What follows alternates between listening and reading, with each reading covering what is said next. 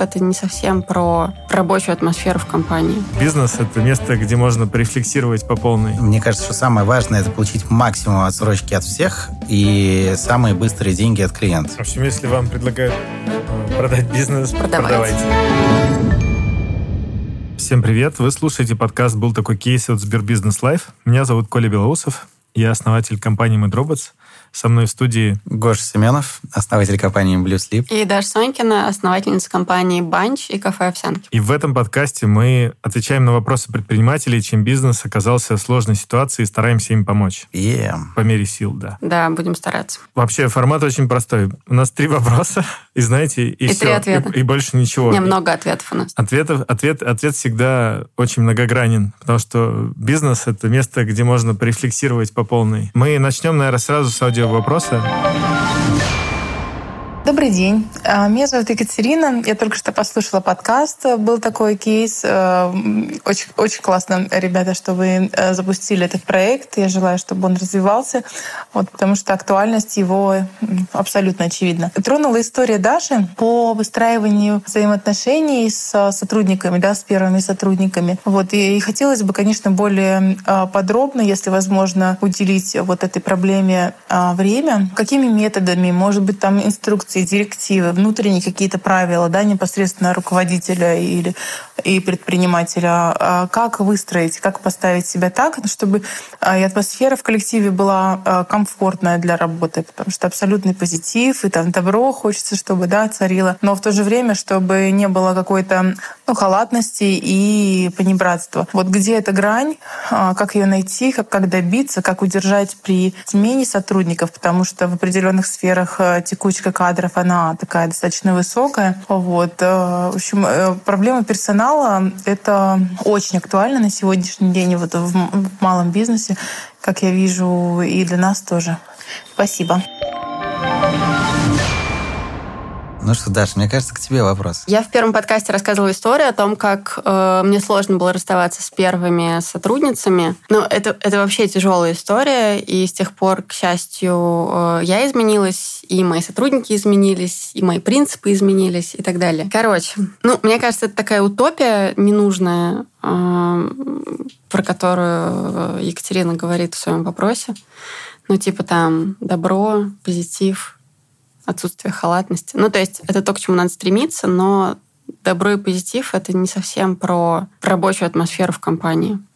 Ну, то есть, мне кажется, в работе важны, как бы, на первом месте стоят немножко другие вещи. Ну, как я решаю эту проблему? У меня, во-первых, довольно четко прописаны все, э, ну, функционал сотрудников, да, у них есть четкие таймлайны по заданиям, ну, я с них спрашиваю по этим таймлайнам, да, то есть не то, что там сделай то, не знаю что, тогда не знаю когда, да, вот есть конкретная задача, у нее есть конкретный там горизонт выполнения, ну и, скорее всего, где-то в середине, да, я спрошу, как там идет процесс. Вот. Плюс у нас есть регулярные какие-то встречи сотрудников, ну, это в основном там не линейных сотрудников, да, а тех, э, ну, там, не знаю, я шеф, не знаю, технолог, да, и менеджер, например. Вот. И мы обсуждаем какие-то насущные вопросы, и я всегда за то, чтобы э, люди максимально откровенно делились какими-то там, ну, не знаю, переживаниями, связанными с работой. Ну, плюс есть еще такая история, э, от которой никуда не денешься. Э, Я это не очень люблю, но как бы я привыкла и работаю так. В русских компаниях людям всегда нужно, типа, поболтать, не знаю, в курилке постоять, там, рассказать, что как, там, как дети, как жизнь и так далее. Меня это какое-то время бесило, и мне казалось, что это отвлекает от работы, и кому вообще это надо. Вот. И я не хочу быть контейнером всех этих бесконечных, естественно, историй. Поэтому я поняла, что когда люди мне об этом рассказывают, они с большим удовольствием работают, и они чувствуют, что они для меня важны не только как там рабочая единица, но и как человек. Ну, в общем, это некоторым образом как-то поддерживает атмосферу в компании. Вот. Но тут надо понимать, что просто я тот человек, который не любит личных отношений на работе, и поэтому для меня это не очень органично, но я как приняла это как факт, и все. А вам, может быть, будет приятно общаться с людьми. Возвращаясь к началу. Доброта и позитив — это классно, но я считаю, что в работе важны там эффективность, да, результаты, а потом уже атмосфера. Ну, у меня есть позиция, что главное, чтобы SEO был веселый. Кстати, это хорошая позиция, Я, да, потому что пока Даша сотрудники рассказывала свою позицию, я представлял себе ее, э, как она начала, что доброта – это антиутопия на работе. Я представил себе, что она со скалкой бегает и все просто. Где мой план? Да, доброта тоже ни к чему не ведет. Я считаю, что на самом деле нет универсального тут ответа, потому что если посмотреть на э, различные системы управления и управленцев в целом, их психотипы, то, ну, то есть ты можешь как бы можешь управ- управлять силой, можешь управлять там добром, примером. Мне кажется, что это очень индивидуальная вещь, которая строится вот от тебя, и как тебе нужно управлять этим кораблем, как будучи капитаном. Точно так же, вот, представляете, там, например, в военно-морском училище это учат на капитана. Там же не находят одинаковых людей. Ну Вот да, там учат просто какой-то там базовой логики, а дальше этот капитан под себя строит команду, с которой ему комфортно или некомфортно работать. Вот мне кажется, это примерно такая же, как бы, ну, то есть у тебя есть какой-то фреймворк, наверное, общий бизнесовый, когда есть там вертикальная, горизонтальная, бирюзовая, там, радикальная организация. Вот как-то можно из этого все выбрать. При этом, вот, например, бирюзовых абсолютно организаций, их почти нет в мире. Есть э, система управления, одна из них называется бирюзовая организация, где у тебя уровень доверия и прозрачности и взаимоотношений, он настолько свободный, что как бы каждый делает, типа, что он хочет, всем все известно, вплоть до зарплаты и принятия решения, но все работают над одной целью. И в целом в этой организации есть только один, по-моему, начальник, и то не факт, что он стоит над всеми. Ну, то есть там генеральный директор как-то стоит, но и то он там, например, а, вот, например, у Mindbox я знаю то, что рассказывал, эм, как его зовут, я забыл. Б- Иван. Ваня, да. Что вот у него, например, такие принципы управления бирюзовые, что у него все сотрудники знают его зарплату, и они обсуждают вместе, возможно ли ему повысить ее. Вот. И там какие-то скрипты, там записываются различные переговоры и так далее. То есть всем, всем все доступно. То есть это принцип полной открытости и как бы полной доступности, услов- условно говоря. Но я, честно говоря, вот не очень верю в то, что э, это супер правильный подход в русской ментальности. Э, Я вообще не верю. Вот. Но, опять-таки, все индивидуально. Вот. Ну, то есть, э, может быть, гибридная какая-то модель э, будет работать. Но мне кажется, это очень зависит от бизнеса. Ну, то есть представь себе бизнес, в котором, например, не знаю, производство, да, и там есть линейные сотрудники. Да. Э, да, то есть у них определенный склад ума, там определенное образование, определенные требования и притязания. И я думаю, что они вообще не поймут такой подход. Ну, то есть Нет, конечно. они скажут, хотим, не знаю, много денег и вообще не работать. Ну, то есть, нет. Ну да, да. Ну, э, я, кстати, вот пока ты говорила, я поняла, что... Я вспомнила, вернее, что очень важно для максимально ну, как бы понятного общения с сотрудниками, ставить им максимально понятные задачи. Ну, то есть, грубо говоря, если ты там сразу озвучиваешь сотруднику весь его функционал, это, ну, во-первых, честно по отношению к нему, во-вторых, это, ну, это хорошо работает, да, то есть человек не может тебе потом сказать, что там вы мне этого не говорили, вот, и дальше ты можешь с него спросить, соответственно. Ну да, ну и от этого и мотивация потом строится. Ну да. А, Ну, то есть, как бы, знаете, правило мотивации, что никогда внутри у тебя не должно быть больше трех правил. Вот. Иначе никто ничего не понимает, как бы.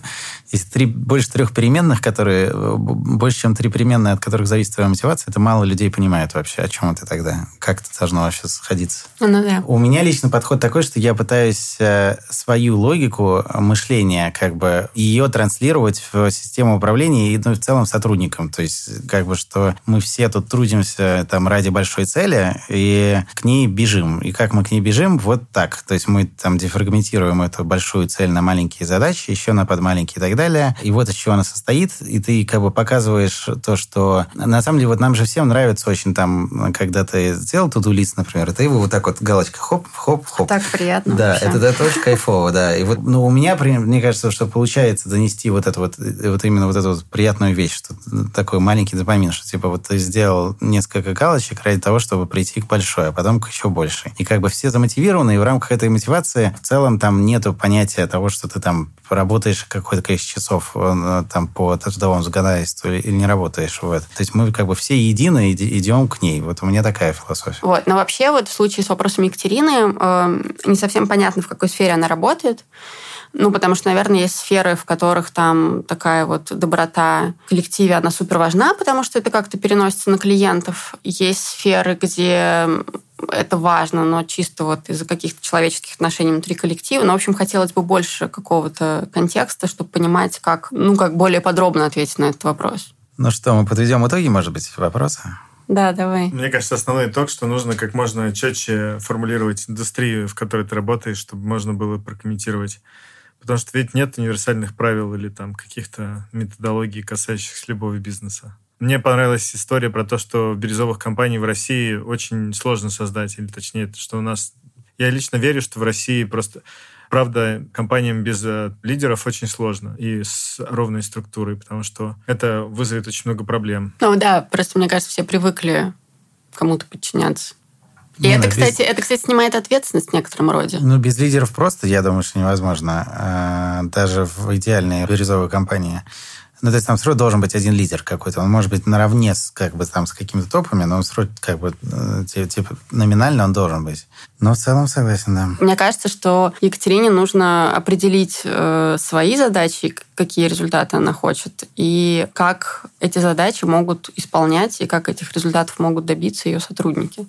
Это вот руководство номер один, а второе руководство к действию – это ну, наладить контакт с сотрудниками, достаточно откровенно с ними общаться, обсуждать, да, там, что хорошо идет, что не очень хорошо идет. И просто это, на самом деле тонкая настройка. Ну, то есть нужно понимать, что нельзя один раз все настроить, и все работает, и ты такой, о, классно, у меня тут доброта и атмосфера. Нет, это всегда нужно где-то что-то подкручивать. Ну, я бы еще, знаете, что сказал, что я бы Это попробовал ок. бы Екатерине предложить э, как бы по, по- как это сам, по- пожить в дру- дру- другой обуви, в обуви сотрудников, условно говоря. Ну, кстати, да. А, И посмотреть на разные системы управления. Они есть все в учебниках, просто там вертикальная, горизонтальная, условно говоря, их не так много. И прикинуть, вот как бы ей было бы комфортно объяснять это все и управлять. Вот. И мне кажется, от этого строить логику своего управления. Всем привет. Меня зовут Андрей. У меня есть кафе. Я работаю практически третий год. Первый год был скорее знакомительный, пробовали все новое. Постоянно меняли меню, персонал, концепцию. В общем, искали себя.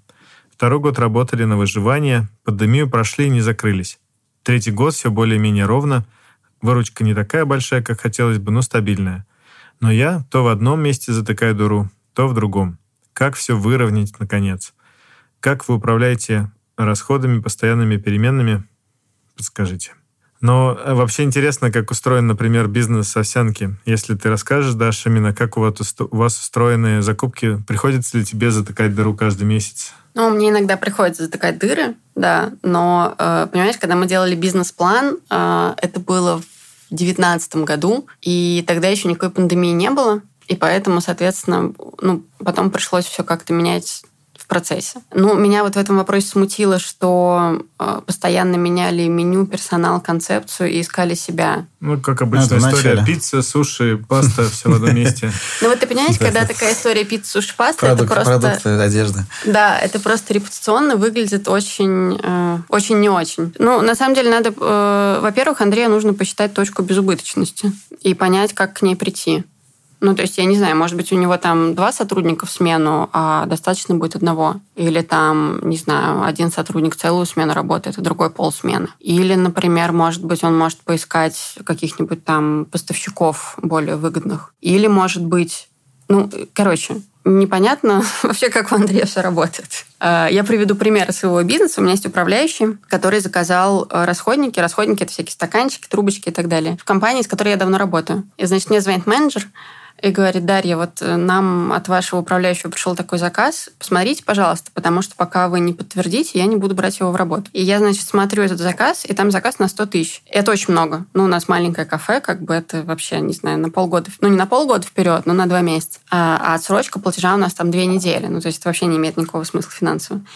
И я звоню управляющему, говорю, Макс, а зачем ты это сделал? Он говорит, слушай, да мы просто решили забить склад по полной, ну просто, чтобы не париться. Я говорю, отлично, так не делаем. Я ему объяснила, что не надо покупать какое-то огромное количество э, расходников и вообще чего угодно впрок. Да, понятно, что придется делать заказ там раз в неделю или раз в две недели, но таким образом у тебя не лежат деньги замороженные на складе. Ты же не получаешь авансом от гостей деньги за капучин. Вот. А, Ну, в общем, мне кажется, тут просто нужно смотреть э, у Андрея вообще процесс расходов и доходов и понимать, где он теряет. Может быть, у него слишком стоит маленькая маржа, и надо повышать цены. Может быть, у него слишком дорогое сырье. Может быть, у него слишком большие порции. Может быть, у него сотрудники э, лениться. Простите, я подбирал слово. А еще есть э, волшебный инструмент БДДС. БДДДС. Или ПДДДС.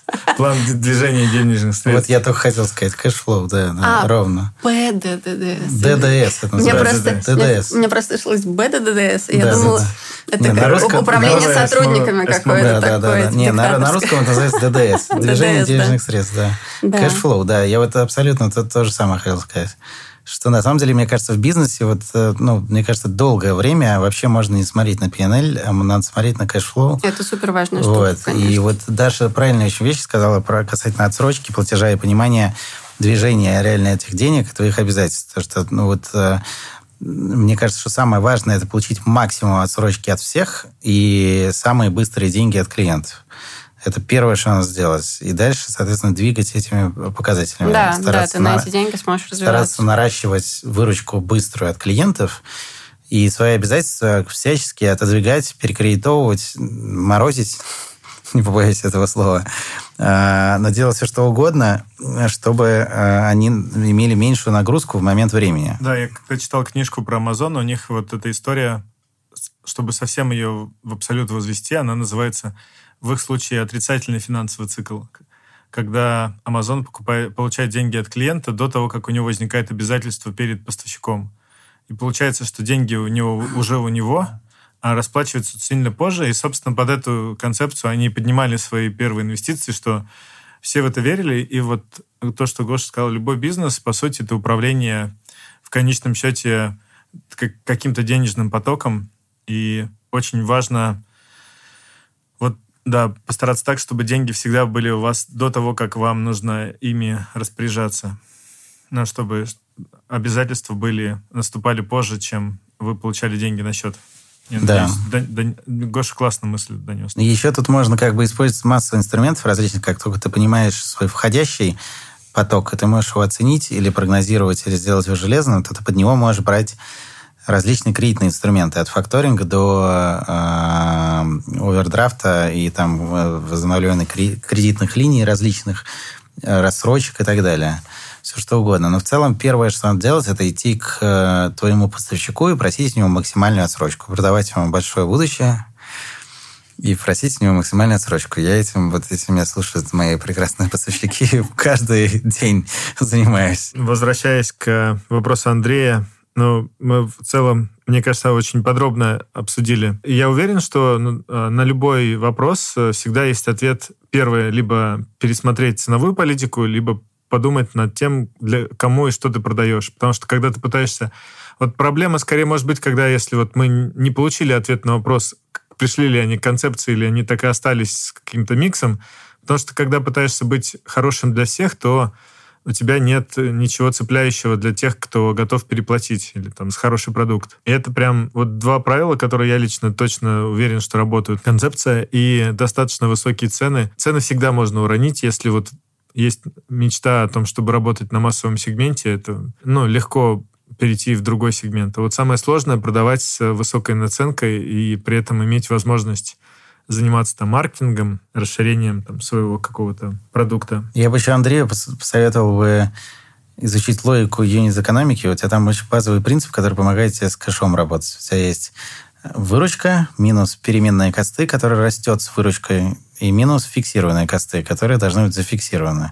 Соответственно, его задача по кэшу растить выручку с пониманием этих переменных костов и не растить фиксированные косты. Вот его абсолютная бизнес-задача. Я в этом плане дополню Гошу, то, что это не требует финансового образования. Да, Да, абсолютно. да, это очень вообще. просто Это, простая это вот история. пра- да. правда разобраться можно за пару дней самому, просто там видео в интернете, почитав, э, посмотрев. э, Ну смысле, да. Да почитав нет, тексты. ну это просто логика. Ну и базовые принципы. Если просто вы этого не можете посчитать и там полагаетесь на финансового директора или еще на кого-то, уже пора бить тревогу, потому что если ну, финансовый директор не чувствует тот бизнес так, как вы, и он будет строить модели, как он их видит, например, прогнозы выручки, которые могут ну, вообще не биться с реальностью. То есть тут прям прав- правда это со временем приходит. За три года, я уверен, это при- пришло уже, должно быть. Исторические данные, основываясь на них, можно легко прогнозировать уже какие-то данные наперед. У меня самый любимый мой спор – это с моим финансовым директором, который все время мне говорит, что у нас все очень плохо. Сейчас придет, сейчас надо будет закрываться. А я говорю, да послушай, расслабься, все нормально. А, вот, и у нас как бы, она мне осаживает иногда в некоторых прогнозах там, ну и, и как бы открывает мир. А я понимаю, как, что как бы, ну, как, как мне это обойти и как на это посмотреть по-другому, и что в целом не так все плохо, как она говорит. И вот где-то правда она посередине находится. Ну вот бывают такие, у меня тоже была такая финансовый директор. Очень стрессово с таким работать финансовый директор. Нет, э, стрессово, но очень тебя... Э, ну, мне нравится. Вот у меня очень, очень хорошо баланс в этом выстроен, потому что я То очень... есть она как тебя держит в тонусе. Да, да, я очень оптимистично как бы на все всегда смотрю. Она говорит, подожди, стоп. Вот, это не так, вот это не так, вот это вообще все очень плохо. Меня- мы, например, до сих пор с ними, э, с ней э, не можем договориться о том, как считать управленку. У меня, например, в- у меня, у меня своя управленка, у нее своя управленка. Вот, У меня все сильно лучше, чем у нее. Вот, потому что у нее атрибуция цифр другая, а у меня атрибуция цифр иная. Я считаю, например, выручку по э, кассе. То есть у меня пробились бабки, все, я уже выручку ее считаю. То, что мне не доставились, не доставились, там, там, то мне не волнует. А, она считает, что типа могут отказаться. Она считает, и... то, что это полностью должно быть, не мало того, что доставлено, все проведено должно быть еще. А. И там иногда такой лаг у меня бывает, я говорю, ну, послушай, мне надо там картинку рисовать, бежать впереди, это, это не, не работает. Но, но самое интересное, что мы не можем с ней разойтись в одной вещи, в одной вкладке. И она называется ДДС, cash flow. Потому что там ты не можешь никак ничего изображать. Вот там все как бы по кассовому методу. Мы обсуждали, что управление компанией – это в большей степени управление финансовым потоком и планирование кэшфло. Важно следить за тем, чтобы ваши обязательства наступали после того, как вы получаете деньги от клиента. Фактически, нужно всегда стараться договориться о максимальной отсрочке платежей, за что бы вы ни платили. Если же по каким-то причинам вы этого не смогли сделать, или уже все максимальные отсрочки получены, а все еще есть какие-то кассовые разрывы, пусть и минимальные, уже можно задумываться о кредитных продуктах. У Сбербизнеса есть кредитная бизнес-карта с льготным периодом 100 дней, которая позволяет платить за покупки сейчас и расплачиваться в течение 100 дней без начисления процентов. Вы можете оформить карту на сотрудника, установить лимит и отслеживать расходы. Подробности по ссылке в описании подкаста. Всем здравствуйте. Пару лет назад я решила купить бизнес. Полгода анализировала варианты и приобрела небольшой фитнес-клуб. И поначалу все было отлично. Стала думать, как развиваться, открыл новые точки по низким ценам и с небольшой арендой. Дело стало подниматься. Но тут случилась пандемия, и нам пришел капец. Денег нужно было больше, чем зарабатывали. Доходы сократились, клиенты стали убывать. Персонал не менял, и качество обслуживания тоже. Цены всегда держали средние или чуть ниже средних. Пришлось закрыть все точки, кроме одной. Итог такой. Висят долги. Есть возможность установить большинство точек, но только с сентября. У нас сильно уменьшился коллектив, а чтобы собрать новый, нужно время. До пандемии были желающие купить мой бизнес. Я отказывала, а сейчас их нет. Если подскажете что-то, буду очень благодарна, ибо пребываю в глубоком унынии. А какой бизнес я сейчас прослушал начал? Фитнес-клуб. А, Фитнес-клуб Точки один какие-то. и, ну, новые фитнес-клубы. Вы Знаете, То есть я так понимаю, что там стало такую- несколько Я слышал такую историю, хотя вот мы ей... Но мы пока не, не встречались с, с ней напрямую, при том, что моя цель бизнеса – это его продать. Вот. Но в России у тебя есть буквально один шанс его продать. Когда тебе его предлагают, мне кажется, чаще. Чаще всего лучше его продавать. Ну, то есть, понятно, что вопрос цены всегда, но то есть, если это адекватное какое-то предложение, то надо на него соглашаться. Чаще Но уже всего- поздно, видишь. Да, знаете то, что башни-близнецы в Америке должны были купить за какие-то просто сумасшедшие деньги, типа 60 миллиардов долларов или что-то такое. Какое-то, какое-то 11 было сентября, правильно? Да. 10 сентября должна была состояться М, сдел- э, офигеть. сделка. Э, не, 12 извиняюсь, сентября должна была Ого. состояться сделка. Нет, извиняюсь, 10 все правильно, 11 они упали. В общем, если вам предлагают э, продать бизнес, э, Продавайте. продавайте. Продавайте. В России точно, да. Возможности для торгов немного. Э, Но, знаешь, я тебе скажу, у нас э, есть кофейня в соседнем доме, и она очень странная. То есть, мне кажется, вот она существует полтора года, и ее перепродавали на Авито уже типа раз пять. Причем одна девушка, тоже, ну, моя тезка Даша, она ее купила за миллион и сразу же выставила на продажу на всякий случай. За полтора? Я не знаю, но там какой-то какой профит она, Не, ну если поимела. есть арбитраж с этого, то да, может Да, быть. да, да, да. Давайте попробуем разобрать историю. Вот, э, если это фитнес-клуб или э, фитнес-центр, или просто там какой-нибудь ЕМС, там, тренажеры, ну, вот знаете, там... Да, да. Мгм. Ну, неважно, есть какое-то вот предложение услуги здоровья. На нее упал спрос. Из вопроса мы это так понимаем. Пандемия прошла уже, ну, не прошла никуда, но люди уже забыли, что она и продолжается. В нашей стране прошла? Да, но люди просто Второй забыли, раз. что она происходит. И висят долги, открыта только одна точка. Мы не знаем, эта точка в плюсе работает или нет. Вообще, вот тоже мало вводное, к сожалению. А так было бы здорово попробовать разобрать полностью этот кейс. Но я могу сказать на своем опыте, ну, как своем. У меня у соседа есть э, фитнес-клуб. Ну, как клуб. Он взял и просто сделал э, кроссфит-студию. И думал на ней зарабатывать. Вложил, прямо сейчас помню, примерно там 6 миллионов рублей в ремонт. Но угу. больше ничего не нужно. Ну, то есть оборудование и все остальное. И рассчитывал обеспечить ее загрузкой там и зарабатывать там 200-300 тысяч рублей в месяц. Но не получилось. Потому что оказалось, что в этой индустрии все держится на личности тренера, и тренеры собирают вокруг себя какую-то аудиторию, собирают вот эти платящих клиентов. Ну, ты не можешь просто рекламировать какую-то просто фитнес-студию uh-huh. в вакууме. Uh-huh. Ее рекламирует обычно тренер в Инстаграме. Но я имею в виду, что, uh-huh. в принципе, как лиды э, клиенты по-другому фитнес тоже начали приходить. Появился проект тот же Фитмост, который да, да, да. продает абонементы. Ну, не только он, их несколько уже аналогов. Но в целом суть в том, что изменился способ дистрибуции. Да, и бизнес-модели в фитнесе, они поменялись тоже. То есть раньше, например, э, ну, как для, для бизнеса, то есть раньше они вели все сами, платили зарплаты тренерам. А сейчас, мне кажется, уже почти все, ну, то есть World Class, может, еще и платят, но уже очень много фитнесов, они сдают в аренду там ну, да. месяц внутри этого самого фитнеса тренеру, который да. сам туда приходит с клиентской базы. Про то, что ты говоришь. И вот у моего соседа как так, так и получилось, что он теперь сдает тренерам это здание, ну, помещение, угу. и на этом зарабатывают. Ну вот, да, и классно. Ну, то есть это получается такой ко-фитнес, типа, вот. Ну, то есть, да, да, вот я тоже хотел сказать, что надо, наверное, это самое, попробовать девушке обратить внимание на другие способы монетизации этого пространства. Может быть, ей надо сдавать, там, я не знаю, для съемок, для онлайн этих стримов, например. Э, ну, да, тоже кстати. тема большая, потому что у тебя, им же надо где-то стримить а, с оборудованием, а как бы там все ходят. Как-то так. У нее же явно есть обязательства по кэшу.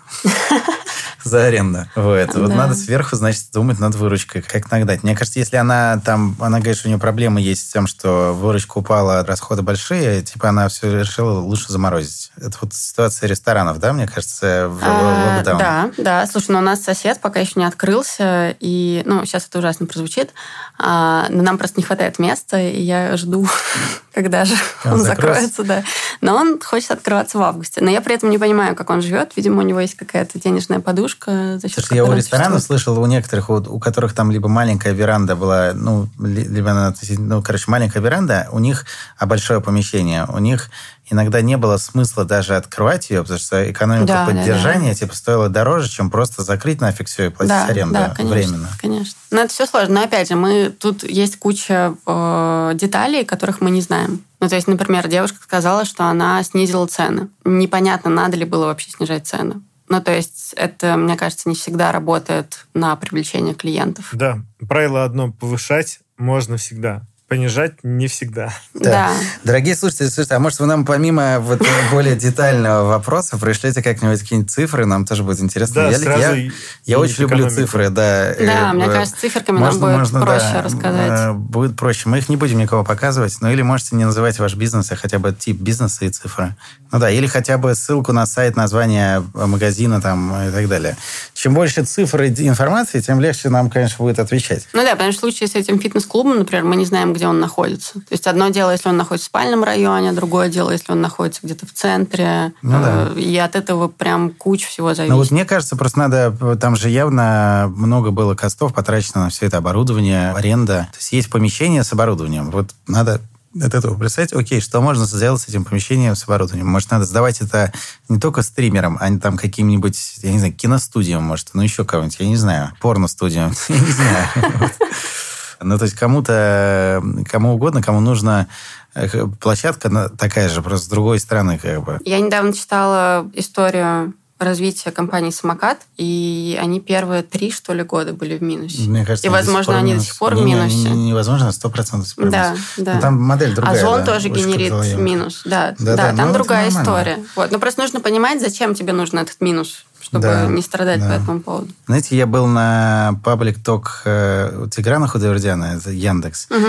и он рассказывал, не очень это резонировало, э, такой тезис. Он говорит, я сейчас, будучи там управляющим Яндекса, а, каждый день ложусь спать с таким количеством незакрытых проблем, с которым бы я раньше, если бы я вот к вечеру остался, я бы вышел в окно. Угу. Сейчас я просто закрываю глаза, просыпаюсь на следующий день, на утро половина из них уже решено, оставшись половина я просто иду и решаю. Вот.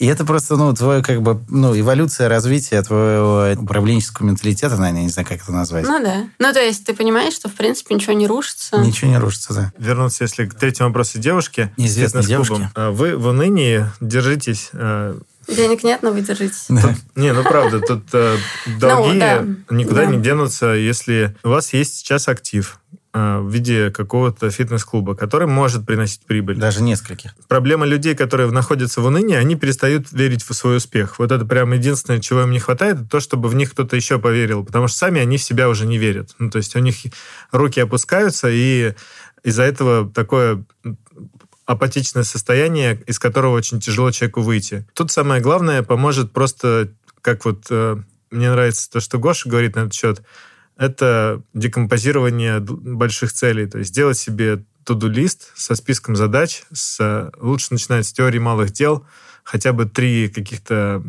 дела, которые надо прям сделать сегодня, и постепенно вернуть э, русло в управляемое, то есть начать влиять на то, что происходит. И дальше уже разбираться с юнит-экономикой, с тем, чтобы как привлекать э, аудиторию, будь то там использовать э, помещения в каких-то иных целях. Это все уже будет после того, как вы возьмете себя в руки и начнете выписывать себе по несколько дел в день, которые надо сделать, чтобы начать зарабатывать деньги. Потому что их зарабатывать придется в любом случае. То есть всегда есть два варианта. Да? Либо заработать денег, вернуть и начать зарабатывать еще больше. И я уверен, что в вашем случае ну, то есть велика вероятность того, что вы справитесь и пройдете условно на следующий уровень этой игры. Если что-то пойдет в итоге не так, не переживайте, банкротство или закрытие компании — это не конец всему. Это новое, Золотые слова. Новое начало. Не, ну я имею в виду, всегда есть два варианта. То есть бизнес либо да, ты, да, либо ты продолжаешь бизнес, либо не продолжаешь. Тут, ну, и каждый раз это все принимает решение исключительно человек, исходя из, конечно, того, что он либо он может нащупать там выход из э, ситуации, в которой он находится, если она негативная, с помощью кого-то, в том числе, там, если кто-то может ему помочь с финансовым планированием и там планированием привлечения клиентов, маркетингом. Короче, держитесь. Да, друзья, нам было бы интересно очень услышать от вас обратную связь. Вообще, как бы есть польза от наших советов или нет? Ответьте нам, пожалуйста, в комментариях. Ставьте лайки в подписках, там все, все дела вообще. Шер, шер, свайп вообще. Мы много внимания в этом выпуске уделяли тому, что много деталей это хорошо, и поэтому и оценка вашей обратной связи наших советов тоже будет очень полезна в Инстаграме, в Телеграме, где вы нас найдете или где найдете подкаст. Пишите и боту тоже в Телеграме можете писать, вообще помогло или нет. Потому что есть, есть ощущение, что э, нам нужно больше деталей и больше данных о том, о кого мы обсуждали, что с их бизнесом. Пишите те, кто задавал вопрос в том числе. Да, мы очень хотим знать, как у вас все развивается и помогли ли вам наши советы. И на этом я могу сказать, что вы слушали подкаст «Был такой кейс» от СберБизнес Live, в котором мы отвечали на вопросы предпринимателей. И если у вас есть бизнес и вам нужен совет или взгляд со стороны, присылайте вопросы на почту или нашему телеграм-боту. Еще лучше, если это будут аудио-вопросы, так мы сможем послушать их в подкасте. И ссылки вы найдете в описании. И напомню, что нам нужно как можно больше деталей, а лучше сразу все показатели и юнит в том числе. С вами был Николай Белоусов, Даша Сванькина и Гоша Семенов. Всем пока. Счастливо. Пока. пока.